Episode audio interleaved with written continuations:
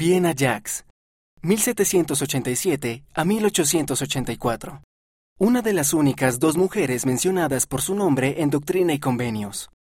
Presenció el primer bautismo por los muertos en Nauvoo. Viena era una hermana soltera de Massachusetts, Estados Unidos. Hizo una gran donación a la iglesia en 1833. Y ese dinero se utilizó para ayudar a comprar el terreno en el que la iglesia edificó el templo de Kirtland. El profeta José Smith le dijo a Viena que no sería olvidada por su generosidad.